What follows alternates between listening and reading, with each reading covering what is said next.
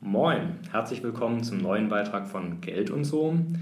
Jetzt zum zweiten Teil im Gespräch mit Dr. Robert Felten. Ich empfehle sehr den ersten Beitrag, da haben wir uns viel darüber unterhalten, was für Renditen denn eigentlich fair sind, also mit wie viel Gewinn man als Privatanleger rechnen darf, aus welchen Gründen.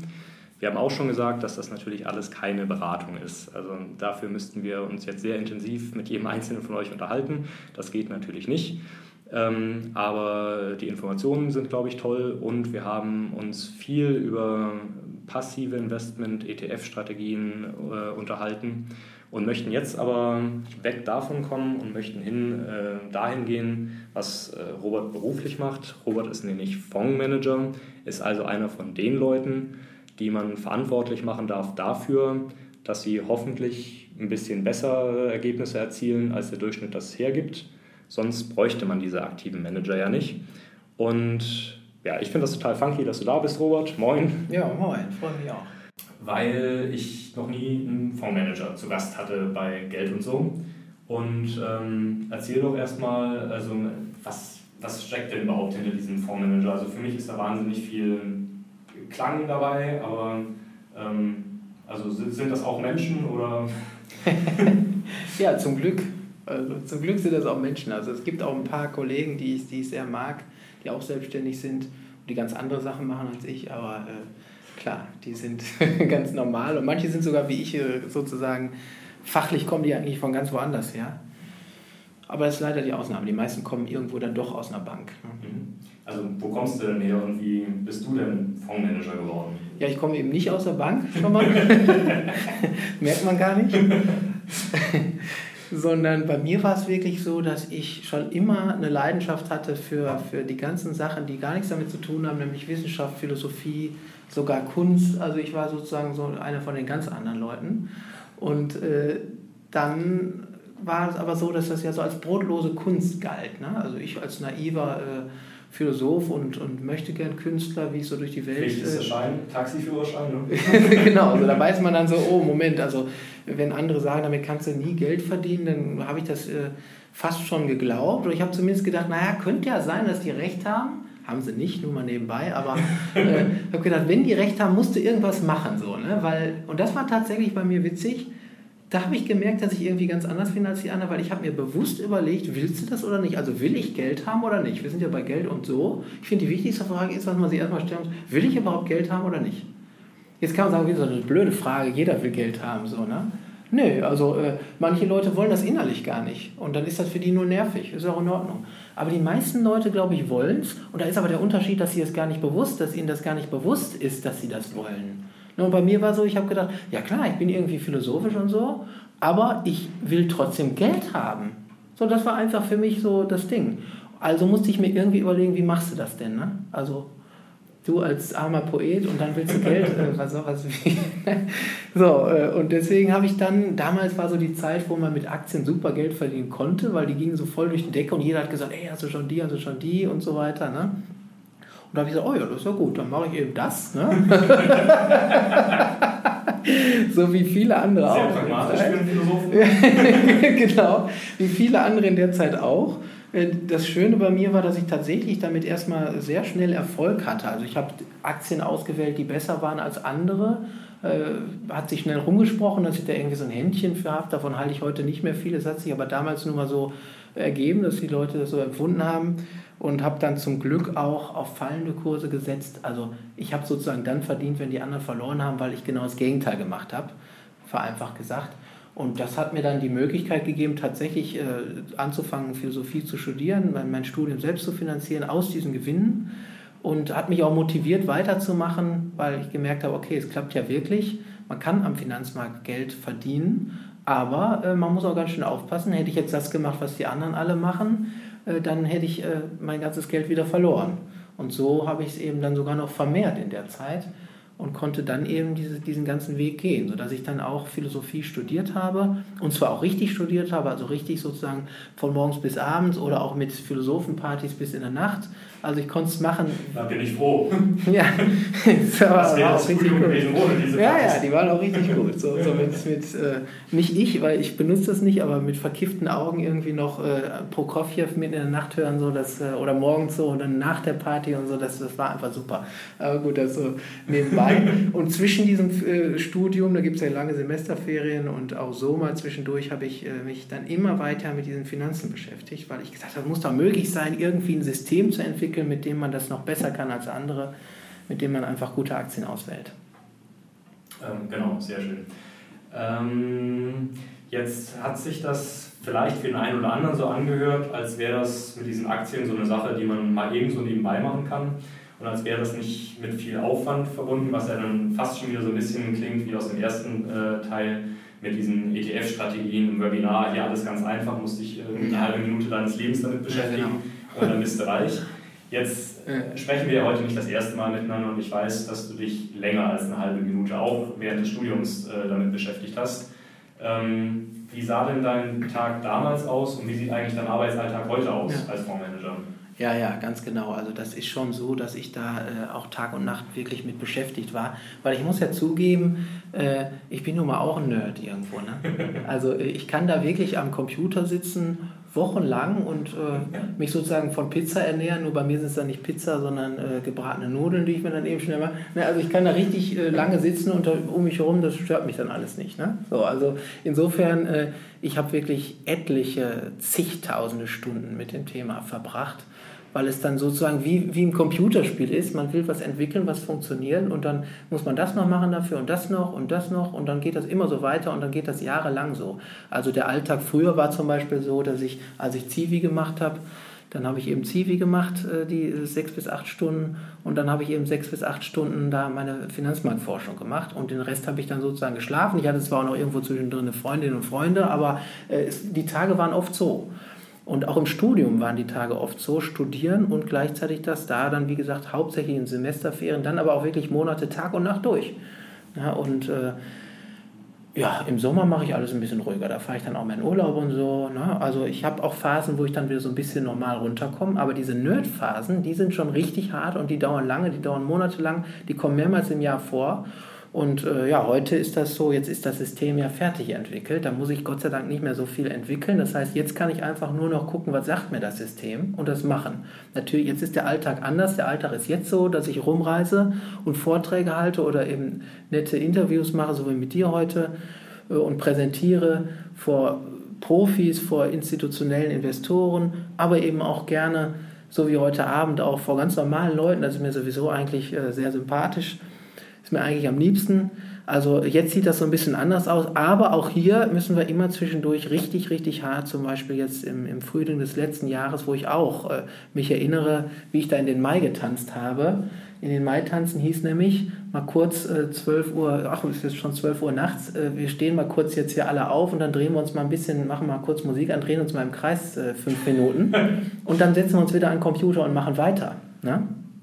Na dann so, schön also, erstmal. ja, also solche Phasen gibt es auch immer noch. Okay. Heißt also von diesem Händchen für die Einzeltitelauswahl, also wir sagen immer, äh, wir Finanzmenschen, wenn jemand Aktien kauft, dann sind es immer Einzeltitel.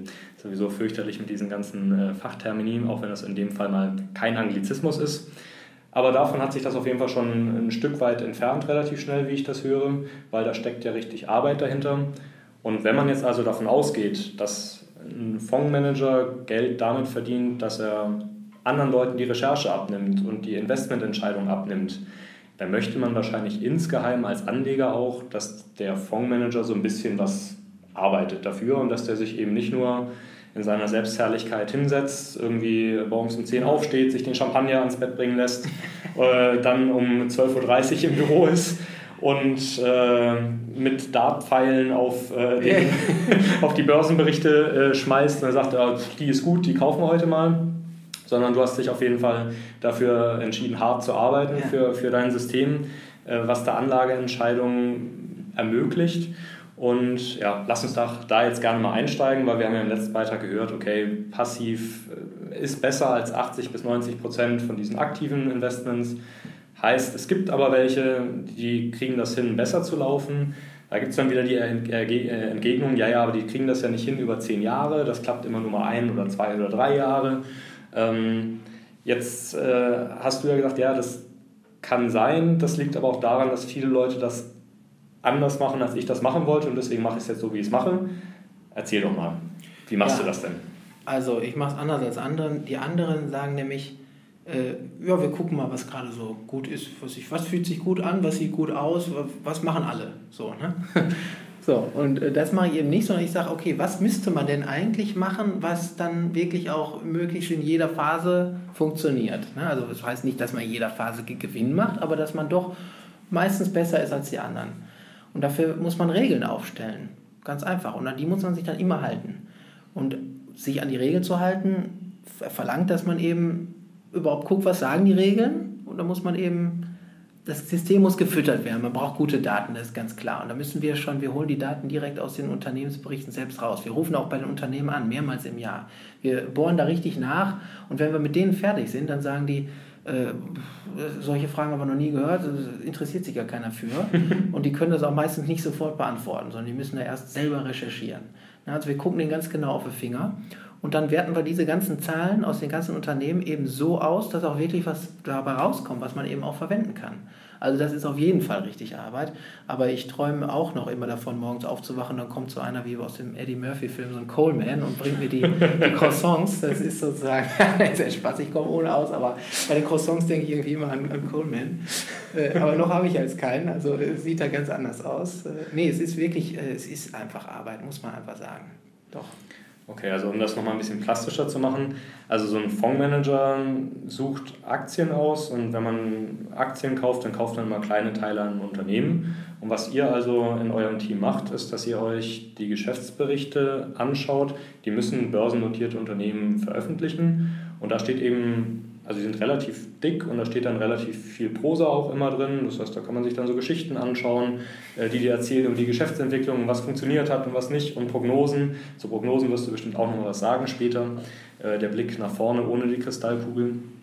Und dann steht da aber eben auch relativ viel Zahlenwerk, dass Leute die Bilanzen nicht lesen können, dann relativ schnell überblättern und sagen, ja gut, was soll ich jetzt mit diesen ganzen Zahlen? Ja, überblättern brauchen die das gar nicht, weil das ja ganz hinten steht. Ne? Erstmal kommen die ganzen bunten Bildchen und ja. die ganzen Stories und das ist das, was wir eben ganz schnell überblättern. Die gucken uns nämlich überhaupt nicht an. Wir springen sofort zu den harten Zahlen.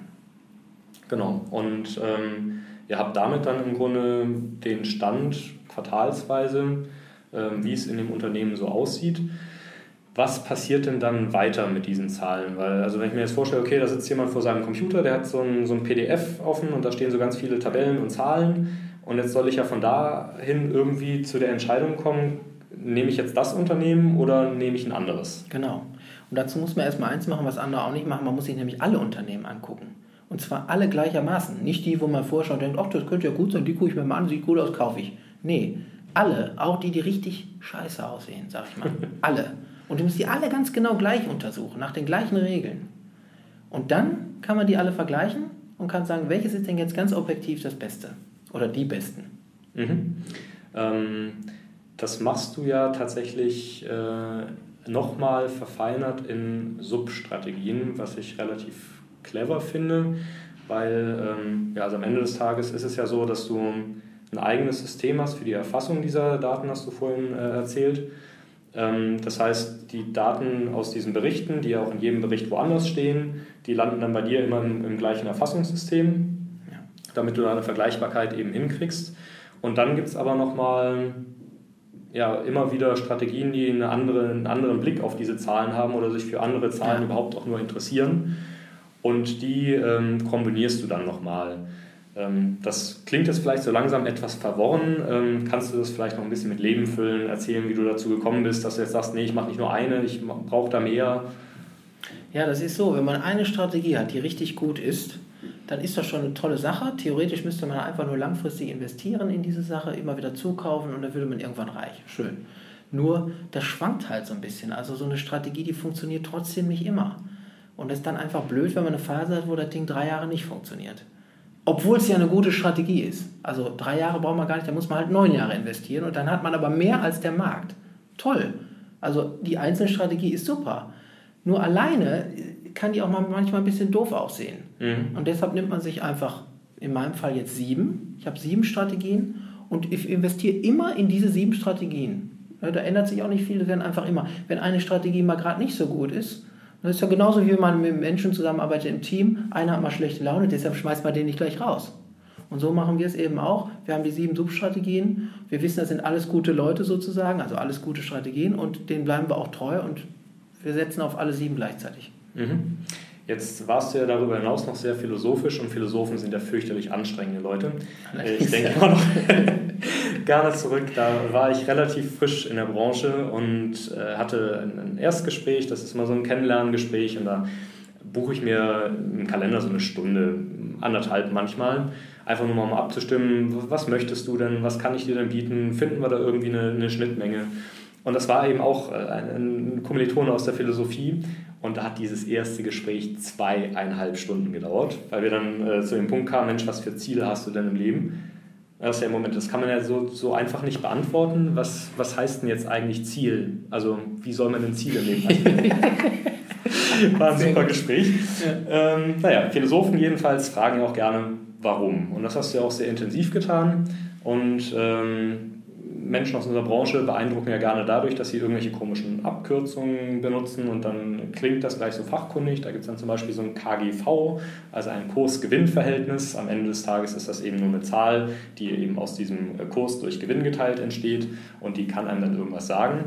Die sagt dir auch was. Äh, Du hast aber irgendwie ja festgestellt, dass jetzt allein das Fokussieren auf diese zwei, drei Kennzahlen, die da ständig zitiert werden, Genau. dir nicht ausreicht.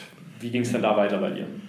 Ja, die Kennzahl funktioniert nicht so gut. Das ist ein bisschen Augenwischerei, ist gut gemeint, aber äh, nee, es ging so weiter. Die Kennzahl selbst kann man an tausenden Stellen verbessern. Also also tausend ist vielleicht übertrieben, aber es gibt wirklich viele Möglichkeiten, wie man diese Kennzahl so lange verbessern kann, bis sie gar nicht mehr KGV heißt, bis sie gar kein KGV mehr ist sozusagen. Das ist aber auch notwendig, weil ein KGV zum Beispiel, also Kurs im Verhältnis zum Gewinn, sagt ja schon dann nichts mehr aus, wenn das Unternehmen gar keinen Gewinn macht.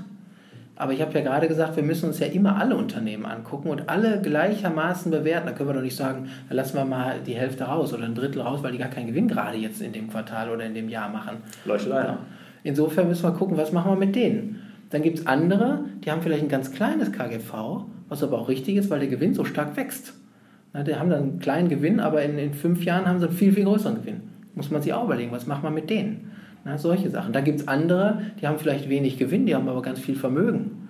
Na, und so weiter. Also man kann da so viel dran verändern und das habe ich eben getan. Ich habe alleine mal einfach mal eine Bewertungskennzahl entwickelt, die sich so lesen lässt wie ein KGV, die aber dann viel besseres Ergebnis erzielt, weil die einfach viel besser sagt, ob eine Firma billig oder teuer ist. Das habe ich auch getestet, sehr weit zurückreichend. Und da kam dann eben raus, die Kennzahl ist besser. Äh, Sie sollte auch besser sein, ne? weil man eben diese Fälle dann nicht hat, die ich gerade gesagt habe, weil das alles vergleichbar ist dann. Mhm. Ja, also wunderbar. Also eigentlich witzig, dass, also Investmentfonds gibt es ja schon sehr, sehr lange.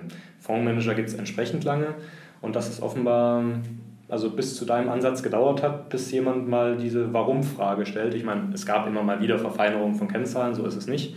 Aber du hast ja da äh, sehr massiv Forschungsaufwand betrieben und hast wie viele Kennzahlen selbst entwickelt? 24. Okay, also offenbar eine ganze Menge. Dann wird vielleicht auch ein bisschen klarer, also wie man es hinkriegt, im Grunde in einem Markt unterwegs zu sein, immer die gleichen Geschäftsberichte zu lesen, aber sieben Strategien zu haben, die unterschiedliches machen, weil man bei 24 verschiedenen Kennzahlen natürlich dann auch wieder zu ganz anderen Anlageempfehlungen kommt. Jetzt ist es ja so, also ich finde, das ist ein tolles Konzept. Ähm, Die, die wissenschaftliche Basis leuchtet ja eigentlich sofort ein, weil die meisten Leute ja sagen, ja, Wissenschaft finde ich klasse. Äh, Da müsste Wissenschaft ja auch bei Geldanlage funktionieren.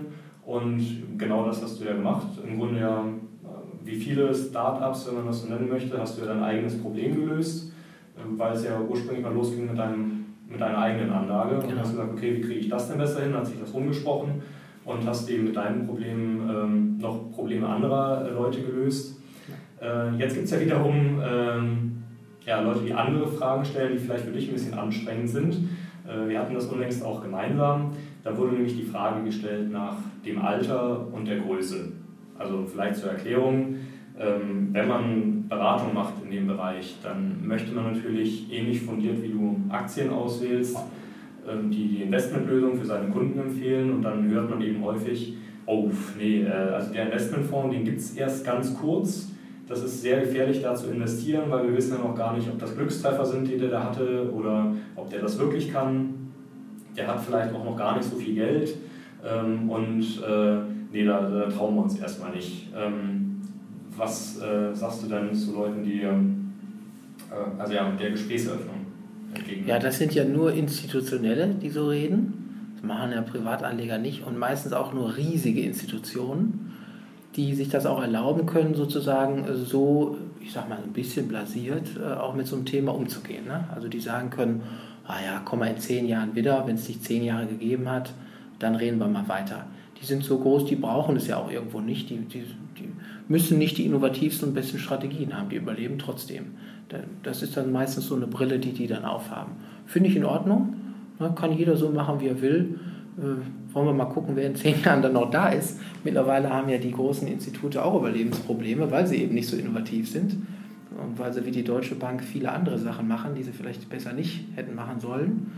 Äh, also insofern, da habe ich überhaupt kein Problem mit. Und wenig Geld haben wir ja jetzt nicht im Fonds. Wir haben ja jetzt immerhin sieben Millionen. Wir haben das Volumen innerhalb von einem Jahr vervierfacht. Also insofern äh, ist ja immer alles relativ, was viel ist. Mhm. Ja, und du hast gerade äh, in dem Zusammenhang auch sehr inspirierende und inspirierte Worte verloren zur Innovation überhaupt. Weil ja, also Vielleicht wiederholst ja. du das einfach nochmal, weil ich fand es toll. Ja, schön, ja genau. Wir haben gerade in der Gesprächsrunde gehabt. Äh, werde ich auch immer wieder gefragt, ja, warum so ein, so ein kleiner Wutz wie du kommt jetzt an und will die Welt verbessern, so ungefähr. Ne? Also ja. äh, die Allianz hat ein großes Konzerngebäude und äh, überall Filialen und tausende Mitarbeiter und, und, und, du mit deinen paar Leuten da, willst du das besser machen als die oder was? Ne? So ungefähr. Mhm. Sage ich jetzt mal so ein bisschen die Frage. Und da sage ich, äh, guckt euch mal die Apples und die Amazons dieser Welt an und die Googles Ne? Die sind jetzt auch riesig groß. Das waren aber ein, zwei Leute. Im Fall der Googles waren es zwei. Ne? Bei Amazon war es einer, bei Apple war es auch einer, der jetzt sozusagen der Motor dann war. Die haben alle klein angefangen und Bill Gates hat auch klein angefangen. Die Innovationen in dieser Wirtschaft, in der wir hier leben, die kommen meistens von ganz kleinen Unternehmen, von Start-ups, die wirklich sagen, pass mal auf, wenn du als mein Chef jetzt sagst, nein, will ich nicht, dann mache ich mich einfach selbstständig, weil ich zeige mal, dass das doch klappt. Solche Leute sind das, die die Welt verändert haben. Also kleine. Weil die Großen, die sind leider so, dass, das ist soziologisch ein Problem, je größer eine Organisation wird, desto schwerer ist das Ding zu managen. Und wenn da immer jeder kommt und will das, das eigene Ding machen, das mögen die irgendwann nicht mehr. Die werden sozusagen wie ein älterer Mensch, werden irgendwann ruppig, alt und, und nicht mehr offen. Die sagen einfach, nee, wollen wir nicht, haben wir noch nie gehabt, weg. Und dann sind die innovationsfeindlich die versuchen ja jetzt schon alles, indem sie sagen, wir kooperieren jetzt doch wieder mehr mit Startups. Sie wollen natürlich schon den Erfolg haben, aber sie wissen nicht mehr, wie es geht. Sie haben es verlernt. Mhm. Früher, als sie noch klein waren, da waren sie so. Aber jetzt, wo sie so groß und träge sind und auch satt geworden sind, wo sie ganz viele Mitarbeiter haben, wo sie sich selbst kaum noch verwalten können, die müssen aufpassen, dass sie sich selbst nicht auf die Füße treten. Ne? Jetzt äh, fangen sie plötzlich an und merken, ja, wir, wir kriegen es eigentlich nicht so richtig hin. Ne? Also äh, es gibt ja viele Fälle, Nokia zum Beispiel, wo jemand kam und gesagt hat, hey, sollen wir nicht mal so ein Smartphone machen? Und die gesagt haben, ja, später vielleicht liest man in die Schublade so. Ne? und jetzt sehen wir, wo Nokia jetzt steht und wo Apple jetzt steht. Ne? Das haben wir in, in vielen anderen Hätten sie mal weiter Gummistiefel gemacht. ja, oder so, genau. Das war genau das Gleiche. Da waren sie noch innovativ und gesagt, komm, wir machen jetzt Handys. Ne? Und hinterher hat es nicht mehr geklappt. Also solange ein Unternehmen wirklich lebendig ist und vom Geist her offen, äh, wie es ja im Grunde auch Philosophen sein sollen, ne, weil wir das Thema jetzt gerade hatten. Solange die ja sozusagen so ein bisschen philosophisch sich selbst hinterfragen und wirklich, solange sind die eben auch innovativ und innovationsfähig. Und das ist wichtig für unsere Wirtschaft. Und deshalb ist auch wichtig, dass es kleine Unternehmen gibt. Es ist auch wichtig, dass Leute ihre Ideen umsetzen können, dass sie Existenzen gründen können.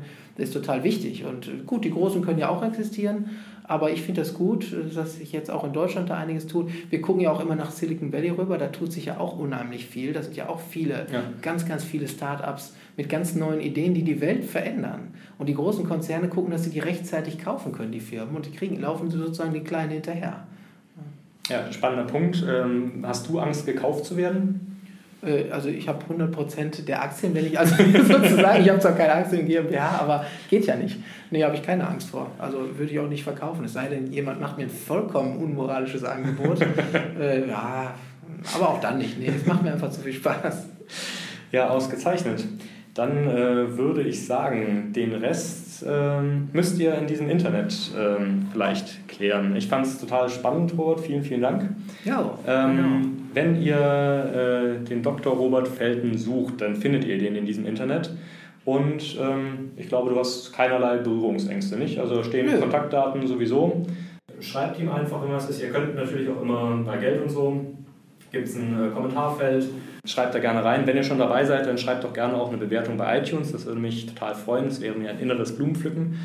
Und äh, ich reiche das dann weiter, aber noch einfacher ist wahrscheinlich, wenn Sie einfach die Felten Asset Management GmbH äh, aufsuchen im Internet und dich direkt kontaktieren. Nicht erschrecken, wenn die Antwort morgens um 5 kommt, weil äh, du bist ja der frühe Vogel. Richtig. Und ähm, ja, schaut es euch einfach mal an. Wie gesagt, äh, Beratung können wir hier nicht machen. Äh, eine Anlage im Aktienmarkt hat immer systemische Risiken. Insofern war das jetzt also keine Anlageempfehlung, aber ich finde die Vorstellung von einem ganz spannenden, tollen Konzept und äh, vor allem ein Gespräch, was mir wahnsinnig viel Spaß gemacht hat. Deswegen vielen, vielen Dank. Ja, gerne. Dann bis zum nächsten Mal. Tschüss. Tschüss. So, stopp, einmal noch zurück. Ich war einmal ein bisschen zu schnell vor lauter Begeisterung, denn ich habe ja mit äh, Robert nicht nur einen Fondsmanager zu Gast, sondern auch einen Autor. Äh, Das Buch findet ihr auch bei Amazon, das hat nochmal einen etwas anderen Schwerpunkt, aber sag du doch selbst gerne noch zwei Töne dafür, äh, dazu. Vielleicht möchte sich das ja noch jemand anschauen. Ja, ich habe das Buch geschrieben für diejenigen, die ihr Vermögen entwickeln wollen. Aber Vermögen ist mehr als Reichtum. So heißt auch das Buch mehr als Reichtum. Da geht es eben nicht nur um Geld und so, sondern eben auch um das und so. Ne? Also, Ja, ausgezeichnet. Als hättest du es schon in äh, Gedanken an unseren Podcast-Beitrag geschrieben.